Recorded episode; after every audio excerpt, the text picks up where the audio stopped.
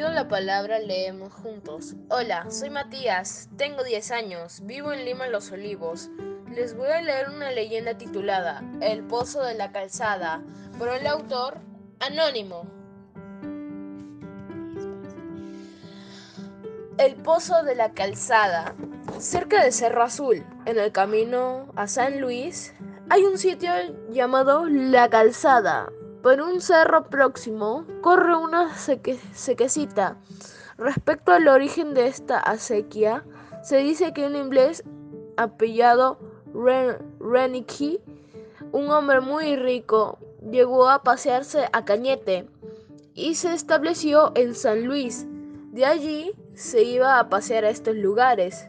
Entonces, todavía no se había fundado el pueblo de Cerro Azul y vio que aquellas tierras muertas podrían producir mucho, pero hacía falta agua para regarlas. Dice que vendió su alma al diablo a cambio de que presentara un pozo de agua en el cerro para poder regar las tierras. Así se cumplió el pacto. Apareció este pozo y el señor inglés al poco tiempo murió y cuando lo velaban apareció un perro que tenía los ojos como dos fuegos y se apagaron las luces. Algunos acompañantes se desmayaron. Cuando prendieron las luces y volvieron en sí, no, no encontraron el cuerpo. El diablo cumplió su palabra y se llevó al señor inglés.